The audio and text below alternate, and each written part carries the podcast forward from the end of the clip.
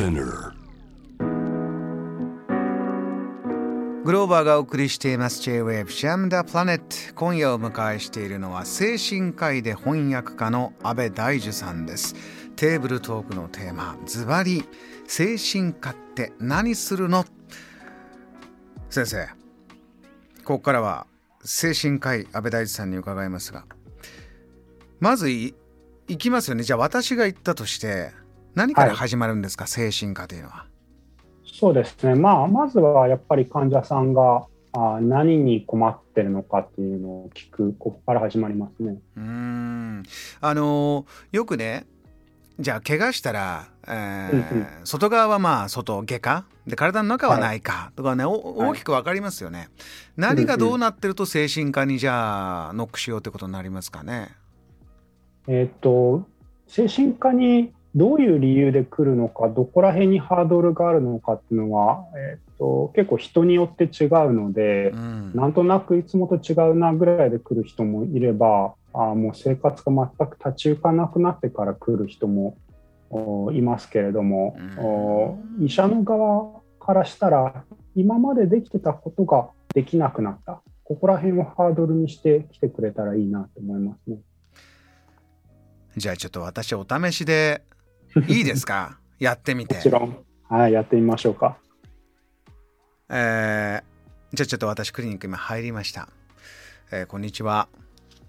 こんにちは、えー精神科医の阿部と申します。よろしくお願いします。グローバーと言います。よろしくお願いします。先生、あのーちょっとこうんうん、う、いつもより食事をパクパク食べられなくなってきて、なんか疲れてきてこうね、胃が張っちゃったりとか、そういうのが最近増えてきたんですよね。なるほど。で、あのー漢方薬飲んでみたりとか、あのー何ですか、あの、エビオス飲んでみたりとか、あのーうんうん。助かっていやもう大丈夫かなってこともあるんですけどやっぱりまたなんか疲れて仕事立て込むと同じこと起きるみたいのが結構続いてるんですよ。長く。なるほど。はいえーっと、まあ、あえて一言で言わせてもらうと、ここ最近食欲がないっていう感じになるかなと思うんですけども、うん。最近っておっしゃったけど、具体的にいつぐらいからとかありますか？えーとどうだろうな。食欲が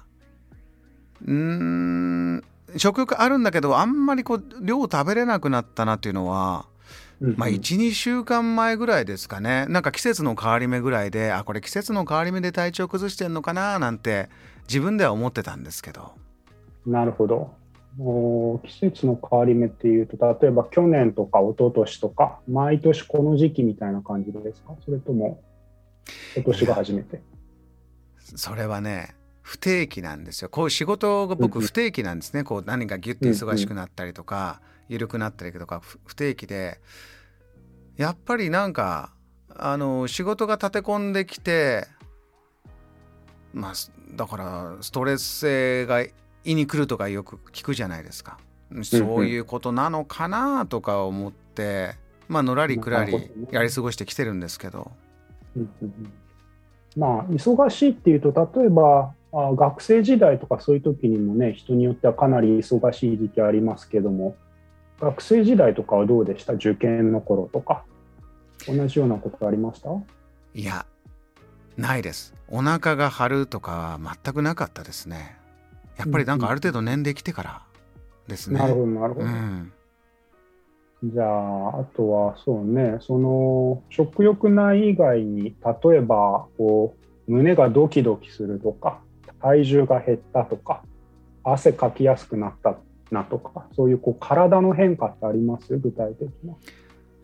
汗かきやすくなりましたね。ああ、そう。うんうんうん、どんな時に感じます？うーんとね例えばえーお風呂上がりに汗が引くとか熱が冷めるまで時間かかるようになったりうんうんうんうんだもんでこうじゃあし仕事行く前シャワー浴びて玄関出ようかなっていう時にいつものペースでやってると玄関出る時なんかびしょびしょ出てるみたいな なんかまだ汗かいてるなみたいな。そういうのはちょっと40過ぎてなのかな。ちょっと分かんないけど言われてみればありますね。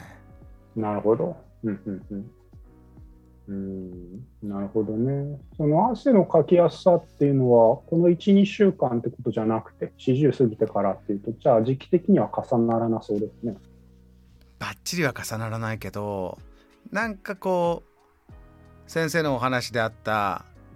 前回の問診の時であったこう寝つきが悪いとか、うんうんうん、休みの時間にいっぱい寝たくなるとか、うんうんうん、そういうのと合わさってなんか怒ってる感じがするんですよね。だからちょっとこれはひょっとしたら精神的な問題かなと思って今日伺ったんですけど。結構これじっくり先生聞いてくれるんですね。私が本当こうゆっくりゆっくり話すように導いていくんですかこういうのは。そうですね、あんまりテンポよく喋るとね、あの表面的なことしかあのお話できなくなっちゃうので、わざとちょっとこうペースを落として喋ったりしますね。今ぐらいのとこから私やっぱね自分のじゃあ細かいプライベートな話をこれは 自然とするっていう段階に来ますねこういう話してると。そういうところにやっぱり鍵はあるんですか、ね、ゆっくり聞いてった先じゃないと聞こえてこないものっていうのが大事なんですか？そうですね。あの本人が自覚しているものとかあの、まあ、例えばインターネットで調べて出てくるような理由っていうのは、まあ、表面の理由なので、うん、あの表面の理由だけじゃ説明がつかない時深いところにある理由っていうのはやっぱり聞かないとどうにもならない時がありますね。あの今僕がほとんど喋ってましたけれども先生はその話聞きながらどんなことを考えて次の質問をゆっくりゆっくり今言ってたんですか？そうですね、えっと、まあ、いつぐらいからその不調が出てきてるのかっていうのは結構大事で、その具合が悪くなる前後に何か生活の変化があったのかなかったのか、体調の体の部分の変化があったのかなかったのかっていうのは結構大事なことですね。汗が出てきたとか、体重が減ったとか。これ、ひょっとしたらリスナーの方も、なんかひょっとするとこう、あのメモ帳とかに何か書いとくといいのかもしれないですね。そうですね。日記とか書いてる人は結構精神科の診察やりやすいんですよね。ああ、そうか。忘れちゃうからね、人は。日記を書くっていうことが、あのアドバイスになる時ってなんか私なんかで、いや、安倍先生から聞いたんでしたっけね。日記書いてみるっていうのは、一個ね、ね、心を軽くするためにいいんだよって。うんうん、あの日記を書くとこう毎日毎日区切りが作れるので、えーと、そういうのがないとこう1週間前の苦しみも昨日の苦しみも全部こうごっちゃになってこうごちゃごちゃっとした大きい苦しみになっちゃうんですけどこう分節化していくというかね区切りをつけていくのはとっても大事なことですね。なるほどな。これこうやってまたゆっくり話しながらイメージにあるのは最後に薬処方してもらったりね。例えばねよく寝れないだとこれでちょっと眠りやすくなるとか、えー、心のねちょっとじゃあダウン気味の人は少し気分がこれで明るくなるような薬があるんだよとかそういうのも耳にはするんですが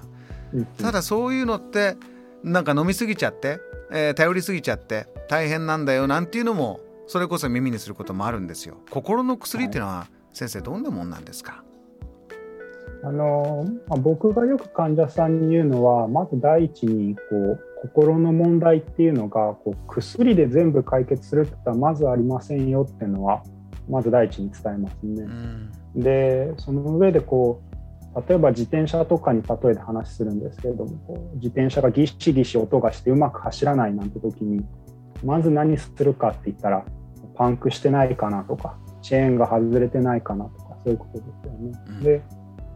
心の調子が悪いっていう時もまずは生活習慣崩れてないか生活環境がおかしくないかそういうのを見てから最後にこう必要最小限潤滑油としてお薬使ってみる。チェーンに潤滑油垂らしてみる。そういうようなイメージであくまで最後に使うのがあお薬。そういうイメージでやってますね。最後に、まあ、自転車でいうとちょっとサビに油をさす。そういう使い方なんですね。うんうん、そうですねあの運動療法とかね。あのなんとか療法ってつけど最初にやるのはやっぱりじゃあ薬よりも体を動かそう心を動かそうそういったものの方が実は大切なんだ。そうですね。そっちの方がずっとずっと大切ですねお薬よりも。先生こう精神科っていうのとともにあの、うん、例えば自分でね気になって本屋さんとか行くと心理カウンセラーとか、ね、いろんな肩書きでこの心の本棚ってありますけど、これはどう見ればいいんですか？そうですね。あの、まあ、心理カウンセラーって言われるような、まあ、民間の資格はいろいろあるんだけれどもあの国家資格でちゃんとしてるのはあ公認心理師というものですね。でえー、これはまあ精神科医と同じように心の問題の専門家なんですけれども、えー、医師とは違うので、うん、えーと、体の病気の結果としてのメンタル不調っていうのが見れないんですよね。あなるほど制度上も。うんうんうん、でこの体の病気が隠れてないかどうかっていうのは医者じゃないとちょっとわからないので相談相手に迷った時はまずは精神科医のところに医者のところに相談に行くのが手っ取り早いかなとは思います。確かに私それこそ精神科医の人にさっきちょっとねとうとうといろいろ喋り始めたようなことを言ったらそれってひょっとしたらそのそういう症状って